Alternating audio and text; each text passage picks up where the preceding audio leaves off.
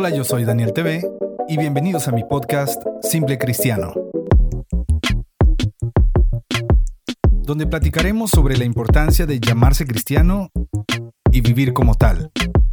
Conversaremos sobre las disciplinas que requiere la vida del creyente y que muchos ignoramos. Esto es Simple Cristiano, donde la fe y el testimonio se ponen a prueba. Hola, ¿qué tal amigos que están escuchando este nuevo episodio de Simple Cristiano? Tanto tiempo de no hacer un episodio y antes de comenzar yo quiero agradecerles a todas las personas que me han mandado mensajes. De verdad han sido muchos mensajes que he recibido de personas que, bueno, gracias a Dios ha sido de bendición, ¿no? Lo que han escuchado aquí. Y me siento muy contento, me siento muy contento y, les agradezco todos los que se han tomado el tiempo de mandar un mensaje. Gracias, realmente no, no tengo una justificación para eh, poder decir, bueno, por esto, por lo otro es que no he hecho episodios, pero yo sé que es el Señor, ¿no?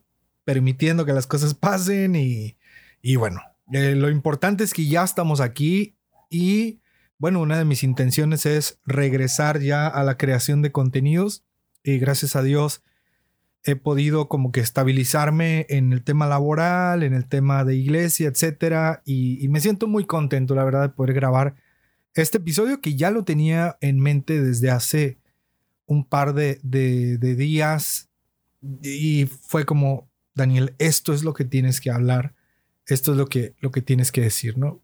Y bueno, como vieron el, título, eh, pues sí, venimos con, con algo interesante que quiero dejarte en tu mente, que quiero sembrar en tu corazón. Y, y, es algo sobre las cosas que están pasando en nuestro entorno, en nuestra sociedad, en nuestro país, en tu país, no sé desde dónde me escuches, pero eh, quiero contarte unas cosas que me impactaron en la Biblia y que van muy de la mano con lo que estamos viviendo en estos tiempos de tanta confusión. Mira, en días pasados se aprobaron ciertas leyes en la Suprema Corte de Justicia en México. Y no, no te voy a hablar de leyes precisamente, ¿verdad? Pero eran leyes que se veían venir ya por todo lo que vemos sucediendo alrededor del mundo. Las ideologías están golpeando muy duro y en algunos casos las ideologías también se están infiltrando en las iglesias. Pero no quiero clavarme con eso, no quiero darle tanta vuelta al tema ideológico en sí mismo, sino quiero contarte dónde nació este episodio que estás por escuchar. Estaba platicando con un amigo, el buen Ito Suárez, si me está escuchando, le mando un fuerte abrazo. Él es pastor en Villahermosa y me, gusta mucho su manera de pastorear su iglesia, su manera de trabajar con, liderazgo, su manera de enseñar y, él como persona es una persona muy agradable que siempre está preocupándose por, sus amigos y platicábamos sobre un libro que él ya terminó de leer y me, me lo estuvo recomendando por muchísimo tiempo. Este libro se titula La tormenta que se avecina de el escritor Albert Muller. Jr., Albert Muller Jr., no sé si así se pronuncia, pero ahí va. Y platicando sobre este libro, que por cierto, como les decía, ya lo adquirí con mis amigos de CLC México, ahí les va el gol, em, una parte de mí comenzó a tener miedo, comenzó a temer, comencé a pensar, ¿qué vamos a hacer con la tormenta que se avecina? ¿Cómo vamos a salir de esta? ¿Cuál va a ser nuestra función como iglesia, como cristianos? Empezaron a venir muchísimas cuestiones a mi cabeza. Y, saben, creo que todos los que me escuchan hemos tenido alguna conversación con hermanos en Cristo o con amigos sobre este tema, el tema ideológico. Y muy seguramente las conversaciones no han terminado del todo bien. Posiblemente las conversaciones terminan en alguna discusión o en algún comentario como este famoso que dice, bueno, esa es tu opinión y lo que tú opines, lo que tú opines no es mi asunto, ¿no? O, bueno, esa es tu verdad, pero mi verdad es otra. O sea, este tipo de conversaciones muy conceptuales están sucediendo en nuestras iglesias, en nuestros entornos. Y muy seguramente te ha dado miedo cómo abordar estas conversaciones. Y amigos, al pensar en, todo esto que, les digo, ¿no? De, de lo que se viene, yo no sé si tú te has preguntado, yo sí, me he preguntado muchas veces, Señor, ¿por qué me tocó a mí ser cristiano en este tiempo? Aunque bueno, para ser muy honestos y si nos vamos a la historia, ser cristiano en cualquier tiempo siempre ha tenido sus riesgos. Pero en este tiempo, con la tormenta que se avecina, creo que ser cristianos va a ser un verdadero desafío, incluso entre tus amigos cristianos. Un verdadero desafío incluso en el mismo entorno cristiano. Piénsalo un momento. Yo creo que aquí ya, ya no va la cosa como si bueno, no me junto contigo porque eres pente, o no me junto contigo porque eres bautista, o no me junto contigo porque eres reformado. O sea, los tiempos ya nos están llevando a otro, a otro tipo de divisiones, si lo quieren decir de alguna manera. Piénsalo un momento. Las ideologías y las leyes que se están aprobando van en contra de lo que profesamos como creyentes. O sea, el tema de la vida y el aborto, el matrimonio igualitario, la libertad de expresión, la libertad religiosa, el feminismo y su lucha incansable contra el patriarcado, el secularismo, eh, ustedes saben, el pensamiento liberal, eh, la liberación sexual, es todo este tipo de cosas, todo lo que podemos escuchar al respecto va en contra o va atacando o va haciéndole un frente a nuestras creencias cristianas. Y hay muchas cosas que cada vez se están volviendo más relativas. Es decir, lo que tú pienses no es lo que es. O sea, la verdad ya no existe y ahora cada quien puede vivir su verdad. No importando mucho lo que otros opinen o crean sobre la verdad, ahora las ideologías comienzan a regir lo que creíamos que era cierto. Y me dio miedo todo este asunto. Realmente sentí temor. Y no lo estoy diciendo para quedar bien. O sea, realmente me dio miedo. En algún momento dije, Señor, si yo ya soy salvo, ¿por qué no me llevas? Y punto. O sea, ya que se acabe, no me enfoco en nada más. Es decir, ¿a qué nos vamos a enfrentar mañana o el próximo año?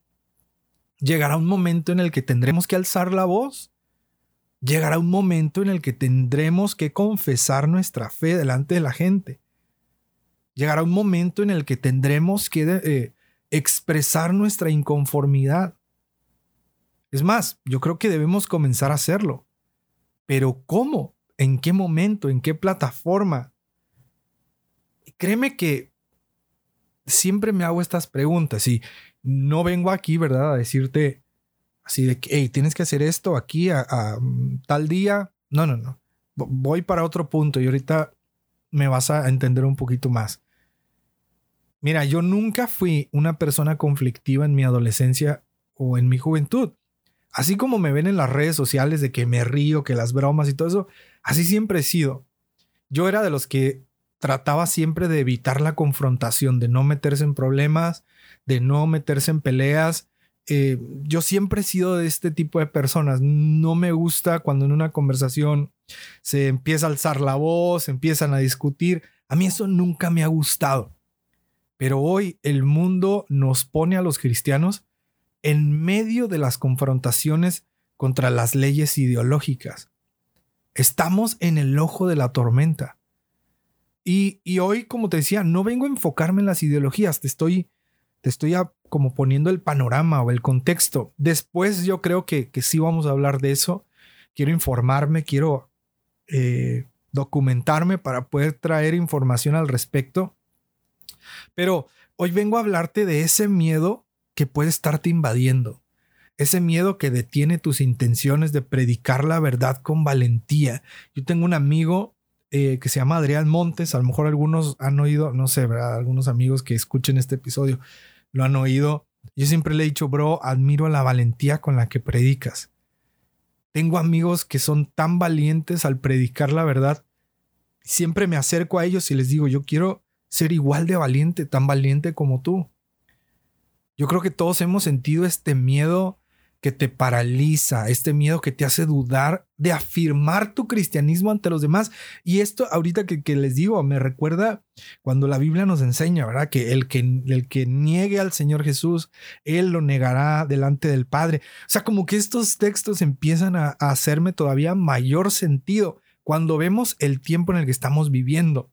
Porque estos tiempos incluso nos pueden hacer dudar de afirmar que Cristo es la verdad, que Cristo es el camino. Y te, lo digo, te abro mi corazón, a mí me ha pasado. Se he estado en conversaciones en donde empiezan a, a, traer temas en los que yo como cristiano puedo hablar y de pronto y me da un temor decir que yo soy cristiano, que la Biblia es verdadera y que, que Cristo es el camino a la eternidad. Tú sabiendo que eso es verdad, pero el temor nos paraliza, el temor nos hace dudar, nos da miedo a que nos miren y que quieran atacarnos solo por no estar de acuerdo. Y ese miedo que recorre nuestra mente al imaginarnos que efectivamente ser cristiano se vuelve cada día más peligroso, ahora ya no es en un solo país, sino a nivel mundial. Y hoy vengo a contarte lo que me pasó cuando le dije a Dios que tenía miedo, este miedo que te estoy expresando ahorita. Mira, yo tenía un tiempo que quería leer el libro de Hebreos, ya lo he leído. O sea, no es como, es como que nunca lo había leído. Pero traía el libro de Hebreos en la mente, no sé por qué. Y de un tiempo para acá siento como si Dios me fuera guiando a lo que tengo que leer en la Biblia y no me malinterpretes, no es como que abro la Biblia y a ver a dónde el Señor me manda, no. Eh, no pretendo convencerte de algún método de lectura, porque no, simplemente siento como si Dios me pusiera un libro en mi mente y no me deja en paz hasta que lo leo. Es raro, pero es muy interesante. Digo, si quieres, podrías decirle al Señor, inquiétame a leer tu palabra. Y tal vez te pase algo como esto. Y así me pasó con Hebreos. Eh, ahorita estoy leyendo jueces, ya me volvió a pasar, fue como que de hebreos pásate a jueces y así sentía, ¿no?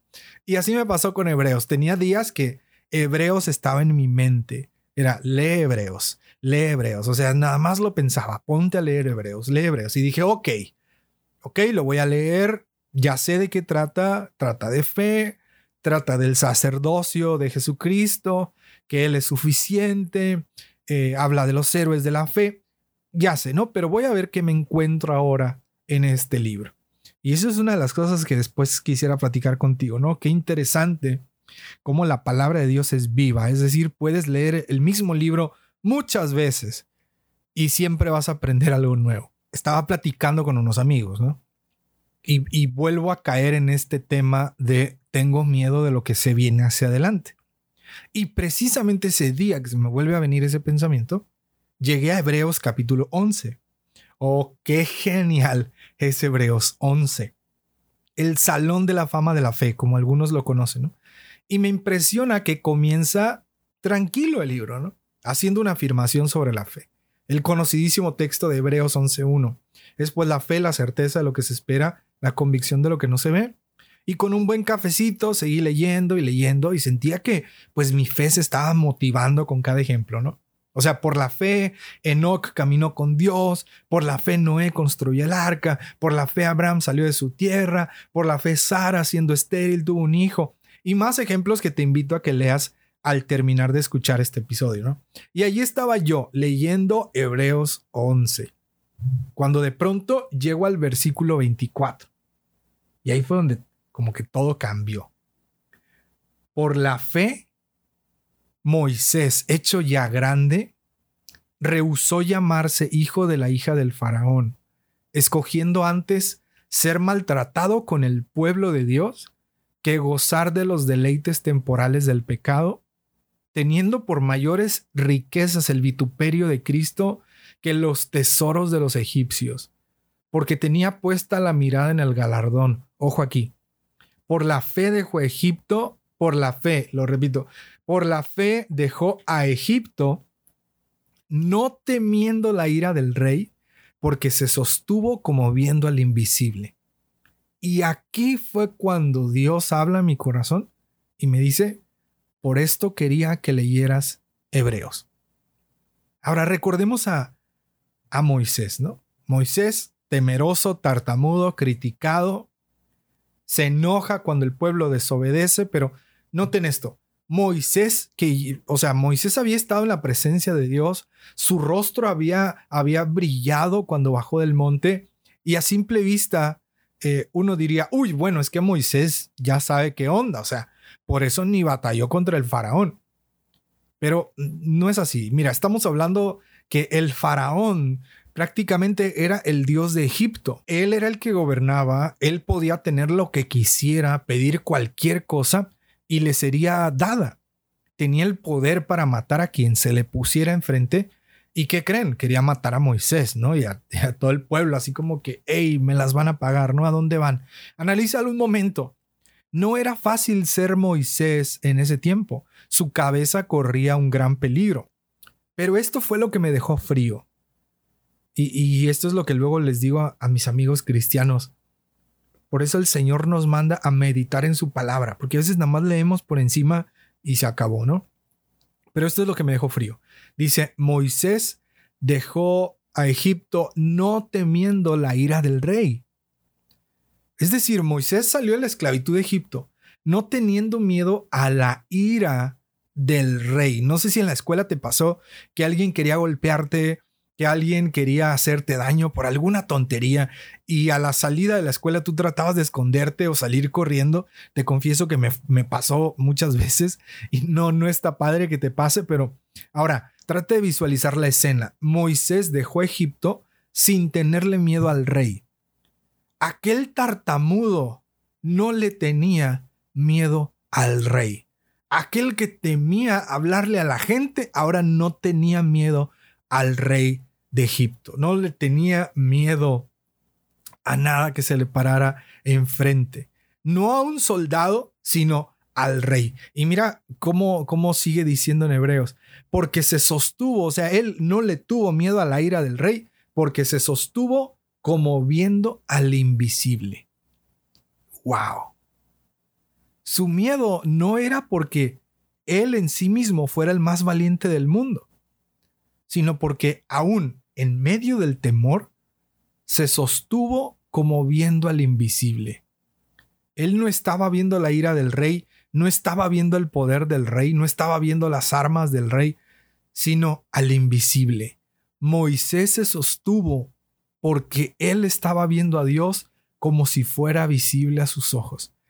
Qué impresionante situación. Y todo fue por fe. Y aquí quería llegar mira que esto que te estoy compartiendo, esta lectura, me inyectó una valentía que tenía mucho tiempo que no sentía algo así. O sea, como, te conté, yo siempre fui un adolescente, un joven temeroso. Muchas cosas me daban miedo, la confrontación, las peleas me ponían muy mal, muy nervioso. Pero este texto, esto que acabo de leer, que Moisés se sostuvo como viendo al invisible, me inyectó una valentía que solo el cielo pudo inyectarme. Y aquí es donde quería llegar. Nuestra fe es valiosa ante los ojos de Dios. Nuestra fe nos permite caminar sobre las aguas, esperar en medio de la tormenta, perdonar, pedir perdón, reconocer que fallaste. Nuestra fe nos permite vivir en medio de un mundo corrompido y más cosas.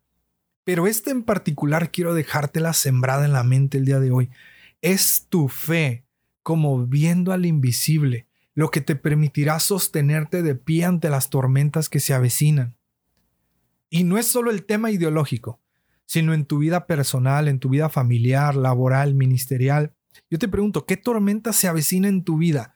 ¿Contra qué estás luchando? ¿Cuál es el faraón que se ha levantado y que te impide ser libre en Cristo? Bueno, tal vez te identificas con Moisés porque eres temeroso, porque te tiembla la voz, porque no, no te sientes capaz. Ok, te lo valgo, está bien, pero lo importante es que tú y yo debemos sostenernos de pie como viendo al invisible por la fe que hemos profesado. El mundo nos podrá cerrar las puertas, pero las puertas del cielo siguen abiertas para los que perseveran en la fe. Las ideologías podrán golpearnos y, podrán sacudir nuestras iglesias, pero debemos seguir firmes predicando la fe que nos ha sido enseñada. Nuestros amigos nos van a rechazar, pero debemos estar enfocados en el galardón, como viendo al invisible, confiando que estamos seguros en la eternidad, pase lo que pase en esta tierra. Leí por ahí que debemos hablar la verdad aunque nos tiemble la voz, y esa verdad la encontramos en Cristo. Y precisamente, y lo comprobé en una publicación que hice en mis redes sociales, la verdad está en guerra. Si hoy afirmas hablar la verdad, la gente te va a decir que la verdad no existe, que esa es tu verdad. Y empiezan a jugar con, con, con la terminología, con los conceptos. Si tú hablas de perdón, ellos empiezan a revolverte. Si hablas de la verdad, empiezan a revolverte. Por eso debemos estar seguros de qué es la verdad, en quién encontramos la verdad, quién es la verdad y estar firmes como viendo a la invisible, listos para predicar la verdad en todo momento. No sé qué tan valiente te consideres, pero Cristo está de nuestro lado. Tengas mucha o poca valentía, Cristo está con nosotros. Y es la fe en Él la que nos mantendrá firmes. Es en comunidad que creceremos en conocimiento. Es en la intimidad en donde seremos llenos del Espíritu Santo. Pero ante todo, debemos permanecer firmes, mirando fijamente hacia adelante, hacia el galardón, no mirando al faraón, no mirando a la tormenta, sino como viendo al invisible. ¿Y qué más puedo decirte? Tal vez no es el podcast más largo y profundo del mundo, tal vez no es el podcast más teológico o desarrollado que hayas escuchado en, en, mi canal. No es el episodio, ¿verdad? Más profundo que hayas escuchado en el podcast. Pero necesitaba venir a decirte esto. Necesitaba venir a hablarles a mis hermanos en Cristo y a las personas que nos estén escuchando, que están teniendo temor. Necesitaba venir a hablarles a, aquellos Moisés que se sienten tartamudos tal vez ante un, mundo que sigue girando a mucha velocidad. Necesitaba venir a hablarles y, tratar de empezar a despertar a aquellos gigantes en Cristo que han permanecido dormidos o, o con temor. Hey, yo también tengo temor a lo que pueda venir, pero ¿qué más puedo decirte?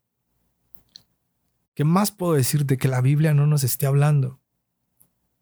Te invito a que leas detenidamente Hebreos 11 y 12, pero no lo leas enfocándote en los números del capítulo o versículo. Léelos como si el 11 y el 12 fueran una sola cosa, no dos capítulos, sino como un solo compendio de información. Léelo y estoy seguro que verás aún más cosas que yo no te dije aquí en este episodio. Y amigo que me escuchas, ánimo, no sé cuál sea tu lucha el día de hoy, pero sostente firme en Cristo. Aunque venga el viento, no te muevas. Aunque vengan las dudas, no te muevas. Aunque vengan las amenazas, no te muevas. Pues en Cristo estamos seguros, pase lo que pase. Y bueno amigos, este episodio de hoy eh, se trató sobre mirando al invisible, ¿no? No tengas temor de las tormentas que puedan venir. Mejor mantente firme y fiel y quiero dejarte con la frase del día. Y esta frase está a cargo de Erwin Lutzer, de su libro Cincelado por la mano del maestro. Es un libro que estoy por terminar y que si vas a las redes sociales de CLS en México, en Facebook, en Twitter, les mandas un inbox o un DM en, Instagram eh, y les dices que vas de mi parte, te van a dar descuentos especiales. Y la frase dice así, nuestra fe es preciosa para Dios es solo en medio de una prueba que la fe puede llegar a su máxima expresión. Las tormentas mantienen nuestros ojos fijos en Jesús. Y bueno amigos, yo soy Daniel Bustos y, fue un gusto tenerlos aquí. No olviden que pueden encontrarme en Facebook, Twitter, Instagram y YouTube como arroba soy. Esto fue Simple Cristiano y nos escuchamos en el próximo episodio. Adiós.